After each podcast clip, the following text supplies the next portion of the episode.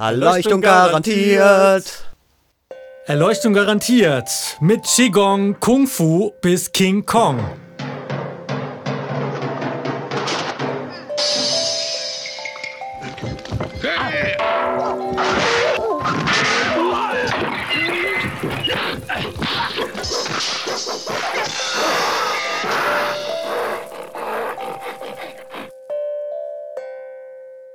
Unser Podcast, herzlich willkommen. Mein Name ist Oliver Hübel. Und ich bin Johannes Falkenburg. Und wir sprechen heute mit euch über den Begriff Kung Fu, Gung Fu und alles, was damit zusammenhängt. Ja, lieber Olli, da können wir gleich einsteigen. Ähm, wir sprechen über Kung Fu, wir sprechen über Gong Fu, wir sprechen über Gung Fu. Worum geht's hier eigentlich? Das fragen wir uns auch schon sehr lange. Äh, oft werden die beiden Begriffe ja durcheinander benutzt und äh, bedeuten doch zwei ganz verschiedene Sachen. Wenn wir von Kung Fu reden, dann haben wir meistens die Filme und Bruce Lee im Kopf. Reden wir von Kung Fu, dann ist das das hohe Ziel, das wir anstreben, wenn wir lange und müßig trainieren. Und dann fragt man sich natürlich, woher kommt das eigentlich?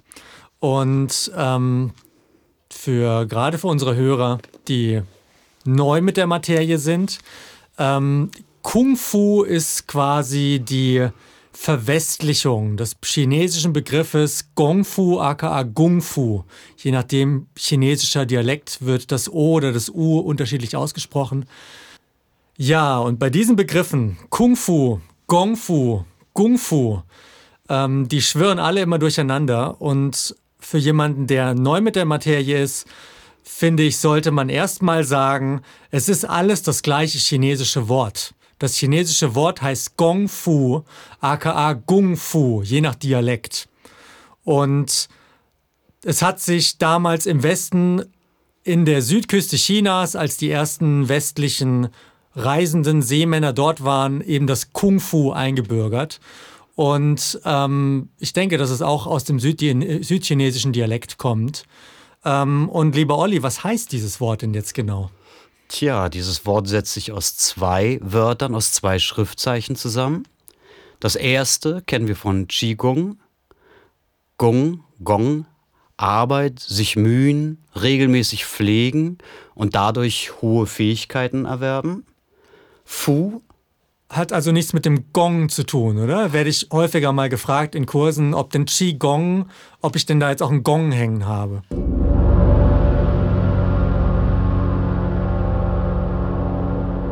Wenn du einen Gong hast, dann äh, kannst du ihn benutzen und vielleicht hilft es auch deinem Gong Fu und Gong Fu und deinem Qigong, aber erstmal haben die beiden nichts miteinander zu tun. Und Fu steht wörtlich für ähm, Fu steht für den Mann. Und, äh, oder Mensch. Oder den Mensch, ja. Für, Im alten Chinesischen ähm, war doch eine sehr patriarchalische Gesellschaft. Aber wie, ja. War ähm, ja unsere auch. Also war auch, unsere auch. Bei uns Aber ist Man, Man. Man, genau. Und Mensch Stimmt. Äh, hängen auch sehr eng miteinander zusammen. Aber das wäre dann schon wieder ein anderer, neuer Podcast. Das sehe ich genauso. Ähm, das Zeichen Fu, was eben für, steht auch für den Ehemann zum Beispiel oder den Vater. Ich denke, also Fu ist auch Vater auf Chinesisch. Ich weiß nicht, ob es das gleiche Zeichen ist, müsste ich nachgucken, aber es gibt Verbindung. Hier, man muss aufpassen.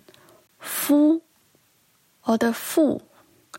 Fu bedeutet meistens der Mann oder der Ehemann, der Gatte. Fu bedeutet aber der Vater. Das Zeichen Gong oder Gung ist das, worum es hier wirklich geht. Dieses Zeichen, nämlich Gung, das setzt sich aus zwei Unterschriftzeichen zusammen.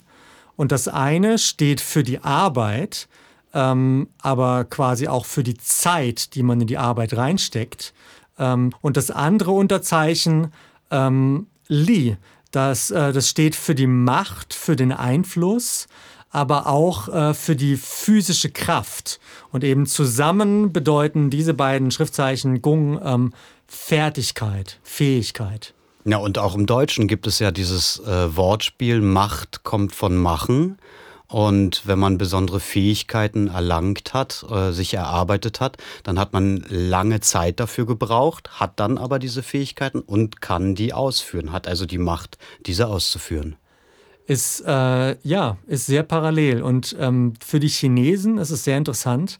Ähm, es gibt ein chinesisches Wort Kung Fu, gleich, äh, gleich gesprochen, anders geschrieben, ähm, was bedeutet die Zeit.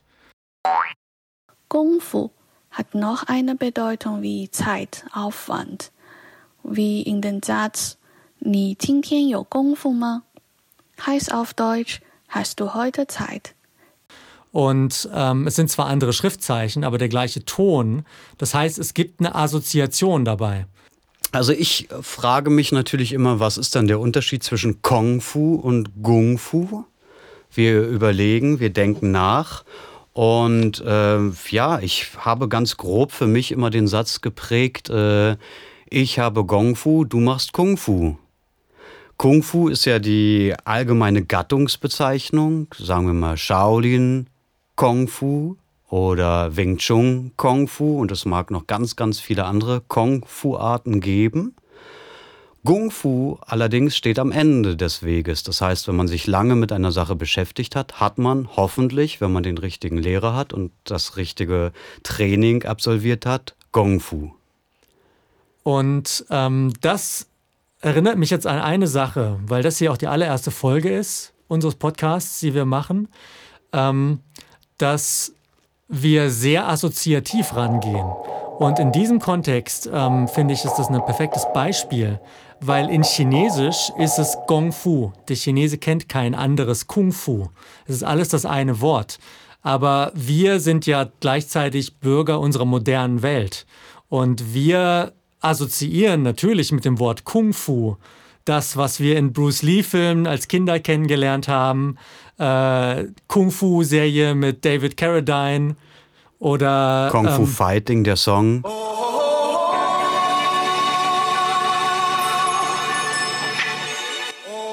All diese Dinge. Und ähm, jetzt ganz allgemein gesprochen, sehe ich das für uns so, dass wir genau das in unserem Podcast versuchen zusammenzubringen. Oder auseinanderzunehmen um die Sache besser zu verstehen. Richtig. Also haben wir auf der einen Seite das popkulturelle Phänomen Kung Fu, was uns Bruce Lee äh, gebracht hat und äh, mit dem wir ja alle mehr oder weniger heutzutage noch werden die Kinder mit ihm groß und wollen äh, Kung Fu machen, wollen aber nicht Gong Fu sicher arbeiten, sondern möchten es einfach gerne haben, ohne was dafür gemacht zu haben. So ein bisschen wie diese Vorstellung auch aus dem Film Matrix, ne, wo das Kung Fu Können ein Download ist, der in 30 Sekunden erfolgt. Und eben nicht dieses, man steckt Zeit rein, um eine Fähigkeit zu entwickeln, hat. Richtig, und trotzdem musste Keanu Reeves äh, langes Kung Fu oder Gung Fu Training auf sich nehmen, um äh, die schönen äh, Bewegungen, die wir dort äh, so genießen, äh, einzuüben. Und da sind wir wieder ein bisschen beim Unterschied zwischen der Vorstellung und der Realität, was auch eine zentrale Rolle des Begriffs Kung Fu oder dieses Konzeptes ist, in meinen Augen. Ähm, es ist sehr interessant auch, dieses Wort Kung Fu, wie das bei uns angekommen ist im Westen, ist so ein bisschen ein Übertragungsfehler gewesen, weil die äh, damaligen Segler oder die ersten, die in China angekommen sind, haben jemanden gesehen, der im Park Bewegungen macht, kampfkünstlerischer Natur, haben gefragt, was ist das und haben Kung Fu als Antwort bekommen. Und daraufhin haben sie dann gedacht, ach so, der macht Kung Fu. Und sind nach Hause gegangen und haben erzählt, dass alle im Park Kung Fu machen. Und in China ist eigentlich, wie dieser Begriff ist, viel breiter gefächert, weil es geht einfach um Fähigkeiten. Das heißt, jemand, der ein Musikinstrument erlernt, der erarbeitet sich Kung Fu in, diesem, in der Kunst von diesem Musikinstrument.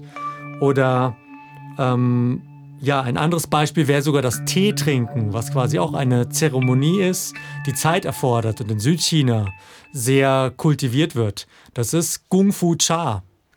Cha wie der, der Tee. Tee. Hm.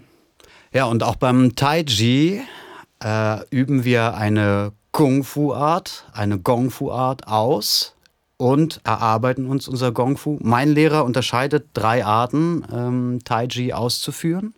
Die erste ist äh, gesundheitsorientiert, einmal die Woche eine Stunde, sich gesund äh, und bei Freiluft entspannen im Park. Die Fertigkeit, sich selbst gesunder zu machen, sozusagen. Ja, die zweite wäre bei einem, würde man der Mittelstufe zuordnen. Das sind Menschen, die sich schon langfristig und nachhaltig mit Kung Fu, Tai Chi Kung Fu beschäftigen und sozusagen ihren Körper umbauen. Und ähm, ja, das würde man wahrscheinlich chinesisch als Wandle Muskeln und Sehnen bezeichnen. I Jin Jing wäre vielleicht das passende Wort dafür. Richtig, man sagt ja zum Beispiel nach äh, den Taiji-Körper umzubauen, also den normalen Körper in einen Taiji-Körper umzubauen, dauert circa zehn Jahre bei anständigem Training und bei einem guten Lehrer. Ähm, da fällt mir dieses chinesische Sprichwort ein, ich kann es nur auf Deutsch wiedergeben. Drei Jahre kleiner Erfolg, zehn Jahre großer Erfolg, wo wir wieder die Zeitkomponente mit hätten. Richtig. Und danach setzt dann das ein, was alle sich als Ziel erhofft haben, dass man Kung Fu hat. Nämlich hohe Fähigkeiten im Ausüben der Tätigkeit, die man eingeübt hat. In dem Fall Tai Chi. Und das Ganze erinnert auch ein bisschen, ich finde es immer sehr spannend, ähm, wir im Westen haben dieses Konzept von den 3000 Stunden, also wir denken in diesen Tausenderblöcken, 3000 Stunden für kleine Fähigkeit, wenn man ein Instrument lernt. Ich habe als Kind Geige gespielt, an solche sowas denke ich. 10.000 Stunden für große Fähigkeit, das heißt für professionelle Fähigkeiten. Richtig, und ich habe auch zum Beispiel gehört, ähm, dass äh, der Säbel, Dandao, also der einfache Säbel, sollte 1000 Stunden geübt werden und das Schwert 10.000 Stunden, weil es ein viel feineres Instrument ist, also eine viel feinere Waffe und dementsprechend mehr Fähigkeiten bedarf. Ähm, ich möchte ganz kurz für den Rahmen unseres Podcasts, weil es ja die erste Folge ist, ähm, einfach nochmal abstrakter sprechen. Wir sind jetzt hier direkt sehr ins Tai Chi reingesprungen. Ähm, wir schreiben uns Kung Fu auf die Fahne. Ähm, wir beide kommen aus dem Tai Chi als innere Kampfkunst. Wir sehen große Verbindungen zu anderen, in Anführungszeichen, äußeren Kampfkünsten. Wie es, was es mit diesen Begrifflichkeiten auf sich hat, dazu wird es eine spätere Folge geben.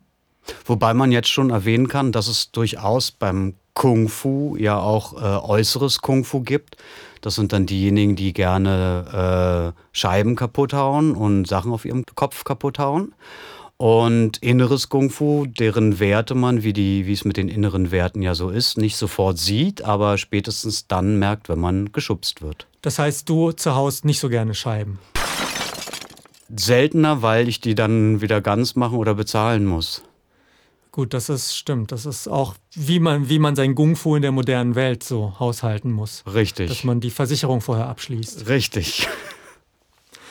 Ähm, jetzt ganz allgemein nochmal gesprochen zum Thema Kung Fu. Als wir darüber gebrainstormt haben, ist mir noch gekommen, ähm, es geht bei diesem Wort um einen Erfahrungsschatz zu gewinnen. Nicht so sehr um Wissen. Wir hier im Westen, Westen haben ja sehr eine Gesellschaft, die auf Wissensgenerierung basiert. Und ähm, von dieser Denke, von diesem Konzept her, geht es um eine Erfahrung, dass man durch die Tätigkeit an einer einzelnen Kunst ähm, etwas über die Welt im Großen und Ganzen erfährt. Richtig, nur weil ich weiß, was äh, Gong Fu ist oder Gung Fu, heißt es noch nicht, dass ich das habe. Und daher finde ich es immer besonders witzig, wenn sich manche Schulen das auf die Fahne schreiben und damit sozusagen werben, dass sie es haben und dementsprechend auch äh, als erstes verkaufen. Ist auch ein bisschen wie die Misskonzepte, die man leider, also na gut, vor allem bei jungen Leuten, wenn einem junge Leute im Park begegnen, die einen sehen, während man gerade seine Formen trainiert und die sehen, man macht Kung Fu, so wie Bruce Lee im Film und vielleicht auch interessiert sind, aber die dann den Anspruch haben, dass sie das ja ganz schnell alles können, weil in der Vorstellung geht es ja ganz schnell. Ja, und die wollen dann fünf Minuten mal Kung Fu mitmachen und dann ihren Freunden erzählen, dass sie Kung Fu haben. Und was ich dann mache, ist, dass ich dann die stehende Säule mit denen mache oder das Pfahl stehen. Und das halte ich für einen sehr guten Charaktertest, weil nach mindestens zehn Minuten die dann freiwillig abbrechen und wegrennen. Und damit ist ihre Kung Fu, Kung Fu beendet. Das heißt, du machst direkt so ein hartes Aussieben am Anfang. Knallhart. Wenn jemand von außen kommt und äh, sich quer reinstellt, dann wird er genauso quer wieder rausgestellt. Es gibt einen einzigen Menschen, der quer sich reingestellt hat. Das war eine besoffene Punkerin. Und die habe ich mit Absicht lange stehen lassen und die hat das Ding knallhart durchgezogen. Respekt. Danach ist sie zu ihrem Bier gegangen, hat noch einen Schluck Bier getrunken und meinte, wie geht's denn jetzt weiter? Ähm, Alkohol ist eine sehr interessante Assoziation, weil im traditionellen China Jetzt gerade von Gong Fu als Kampfkunst betrachtet, ähm, gab es durchaus auch die Vorstellung, dass jemand, der einen kräftigen Körper hat, weil er Gong Fu-Meister ist, ähm, dass der sehr viel Alkohol trinken kann. Ja, und dann gibt es ja zum Beispiel auch diese Legenden äh, von äh, Chen Fake, der besoffen gemacht wurde, damit er zusammengeschlagen werden konnte und er in wenigen Sekunden aufgrund seines Kung-Fus, aufgrund seines Chis sozusagen sich neutralisieren konnte, den Alkohol im Blut neutralisieren konnte und dann wieder wunderbar gegen die 80 Banditen ankämpfen konnte. Das ist eine schöne Geschichte, die nochmal veranschaulicht, wie es darum geht, im Kung Fu eine physische Fertigkeit zu erlangen, die eben unabhängig davon ist, wie benebelt der Geist gerade ist, ähm, dass die Reaktion in einem, die der Körper gelernt hat durch dieses ausdauernde Training, ähm, dass die eben auch in weniger einfachen Situationen durchaus da ist. Ja, tatsächlich ist es ja auch so, dass wenn wir Schüler unterrichten, erklären wir denen zwar, was sie zu machen haben, bis sie das aber ausführen können, also bis ihr Körper das ausführen kann, dauert es lange. Also es muss von dem Kopf in den Körper. Und ich sage immer, ich unterrichte den Körper und versuche den Kopf nur abzulenken, dass er nicht zu viel stört. Und deswegen füttere ich den mit Informationen. Und tatsächlich ist es so, dass daher ja dann auch die große Entspannung stattfindet, dass der Kopf ausgeschaltet wird und der Körper walten kann, so wie er es gelernt hat. Und da ist dann auch eine Verbindung der ganzen Geschichte zur Meditation. Wir werden in diesem Podcast eine eigene Folge über Meditation haben, wo wir über genau diese Verbindung, genau über diesen Bezug nochmal, ja, einen ganzen Blog reden. Und wir werden auch über das Qi reden und äh, wie diese Themen alle zusammengehören das Qi wie in dem Wort Qi-Gong. Und das Gong, was das gleiche Gong ist oder das gleiche Gung ist, wie in dem Wort Gung Fu. Richtig. Man sagt ja, man redet dann von den Philosophen. Du hast hier Konfuzius aufgeschrieben. Das war tatsächlich eine Wissenslücke oder noch schlimmer, wie man sagt, ein Halbwissen von mir, dass ich bis vor kurzem dachte, ähm, äh, auf Chinesisch sei Konfuzius Kung Fu Zi. Und ich dachte, das sei das gleiche Kung Fu, aber es ist ein anderes. Kongzi. Kongzi. Vielleicht war er einer der bekanntesten und auch wichtigsten chinesischen Philosophen, Lehrer, Mentor. Gleichzeitig kam die Assoziation in mir natürlich auch dadurch, ähm, dass Konfuzius eine uralte Philosophie in China repräsentiert und dass das, was Kung Fu repräsentiert, nämlich die Disziplin und ähm, das Bedürfnis oder den, den Willen, Fähigkeiten auszuüben und auszuformulieren und dran zu basteln, bis hin zur Perfektion, ähm, dass das eben doch der chinesischen Kultur sehr zu eigen ist. Richtig. Finde ich absolut, denn äh, es ist ja so, dass auch die philosophischen ähm, Meister eben Meister genannt werden. Lao Tse oder Zhuang Tse. Dieses Tse steht ja für Meister. Und warum sollte nicht Konfuzius dann auch ein Meister gewesen sein? Zi, Zi wird vor allem als Ehrentitel wie bei Kongzi, Laozi, Zhuangzi über das Wort Meister. Ähm, das bringt mich auf eine Assoziation und zwar ähm, wird man dann häufig gefragt, bist du ein Tai Chi-Meister? Oder plötzlich fängt jemand einen an, Meister zu nennen. Und äh, ich persönlich muss sagen, ich mag dieses Wort gar nicht so. Ähm, weil in meinen Augen da auch eine Fehlübersetzung drin ist. Das chinesische Wort für das, was wir heute Meister nennen, ist Shifu. Da steckt Shi, der Lehrer drin, und Fu, der Vater. Shifu heißt der Lehrmeister, Experte. Lao Shi bedeutet der Lehrer, der Mentor. Und das beinhaltet den Kontext, wie man traditionell von seinem Lehrmeister gelernt hat. Ja, aber trotzdem, also ich persönlich zum Beispiel habe mit diesem Begriff überhaupt kein Problem. Ich nenne meinen Meister auch öffentlich Meister. Äh, ich weiß, dass es die Diskussion gibt, dass man das macht oder nicht macht.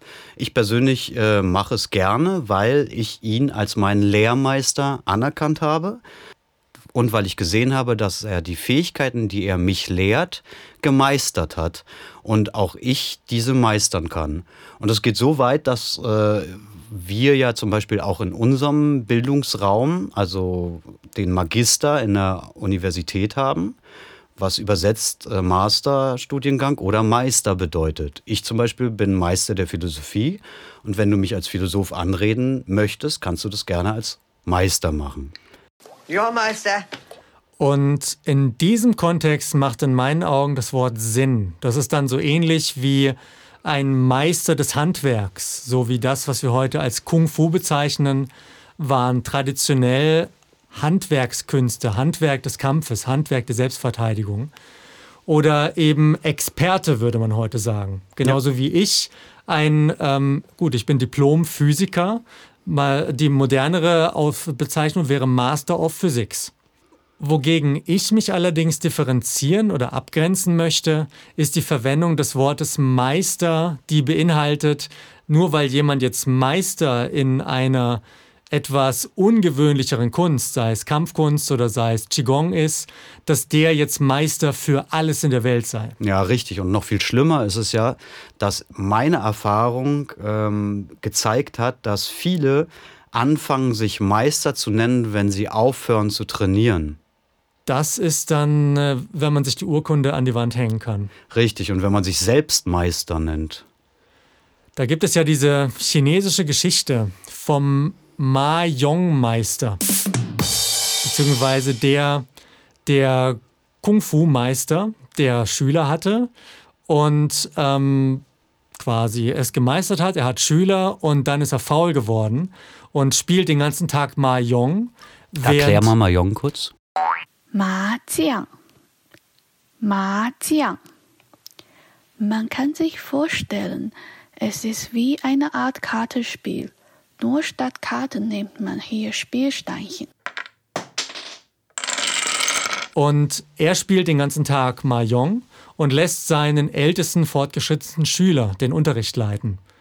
Und irgendwann will er mal eine Anwendung an seinem ältesten Schüler zeigen und er kann sie nicht mehr an seinem ältesten Schüler zeigen. Und er ist erzürnt und fragt seinen Schüler, was hast du, was hast du an geheimen Dingen gemacht?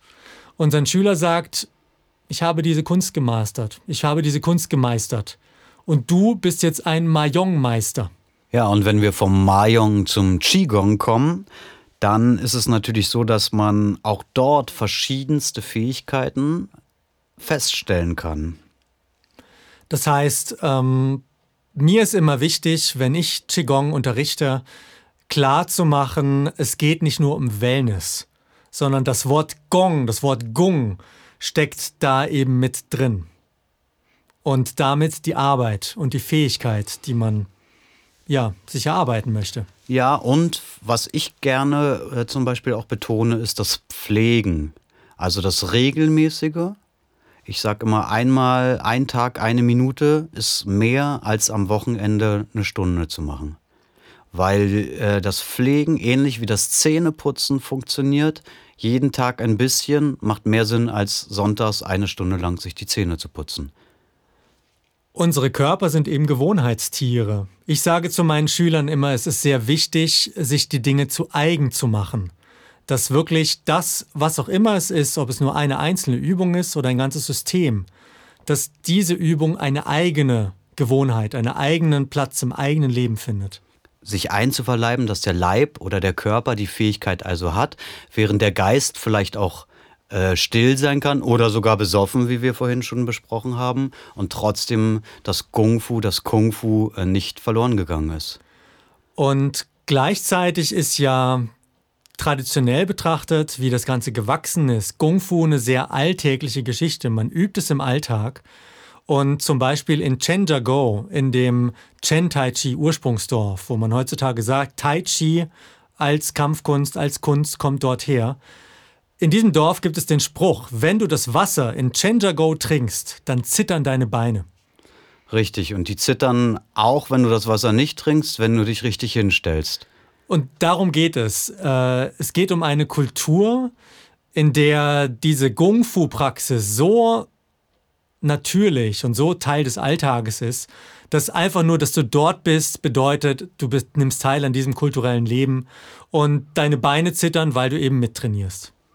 Und auch der Begriff bitter essen kommt ja daher.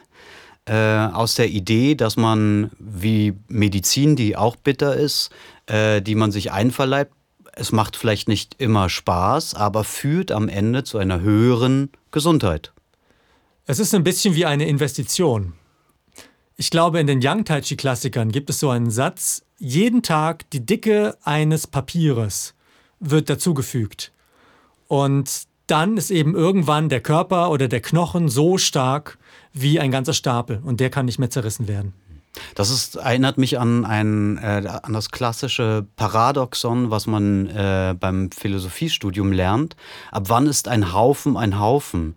Ich lege ein Haar in eine Ecke, dann ist es noch kein Haufen. Dann lege ich nächsten Tag ein zweites Haar rüber, dann ist es immer noch kein Haufen. Wiederhole ich diesen Vorgang, ist es irgendwann ein Haufen. Und wann es ein Haufen wird, lässt sich gar nicht mehr richtig bestimmen.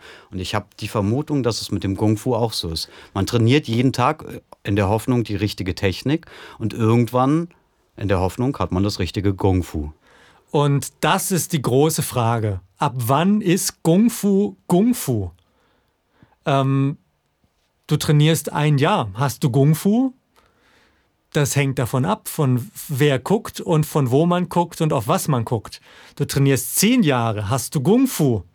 Das hängt davon ab. Martial art has a very, very deep meaning. Ja, das hängt davon ab. Und es kann sogar sein, dass du zehn Jahre Gong Fu trainierst und jemand anderes äh, zehn Jahre lang nur Tai Chi trainiert und trotzdem ist der, der zehn Jahre Tai Chi trainiert, besser darin oder hat mehr Gong Fu als der, der Gong Fu trainiert, aber nur ein Jahr trainiert hat.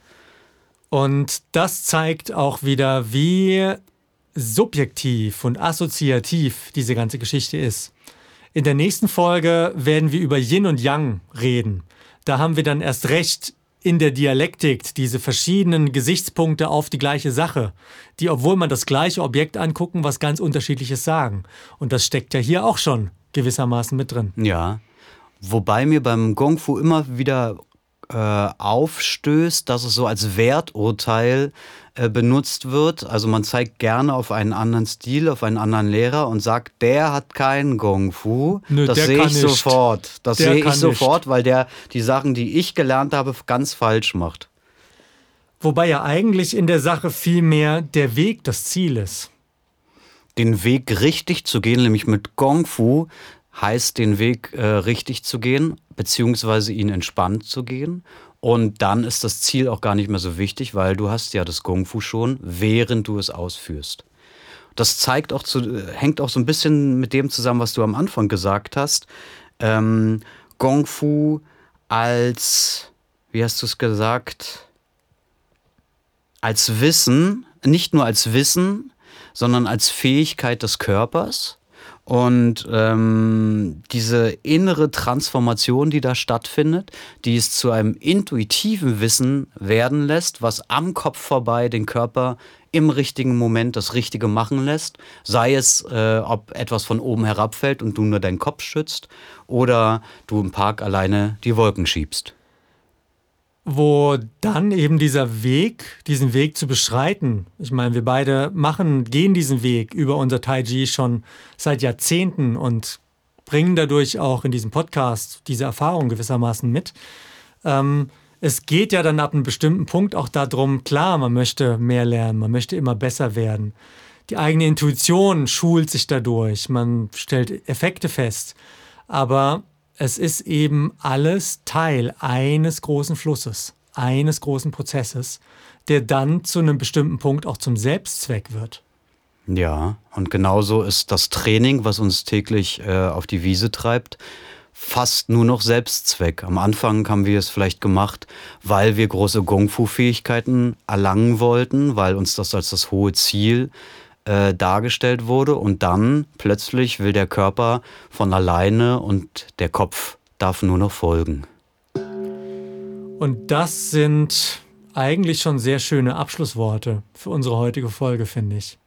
Damit sagen wir, danke, dass ihr zugehört habt. Ähm, ihr hört uns nächste Woche wieder. Nächste Woche geht es dann etwas tiefer in die Philosophie hinein. All diese Dinge, die wir hier bereden in den folgenden Folgen, alles hängt zusammen.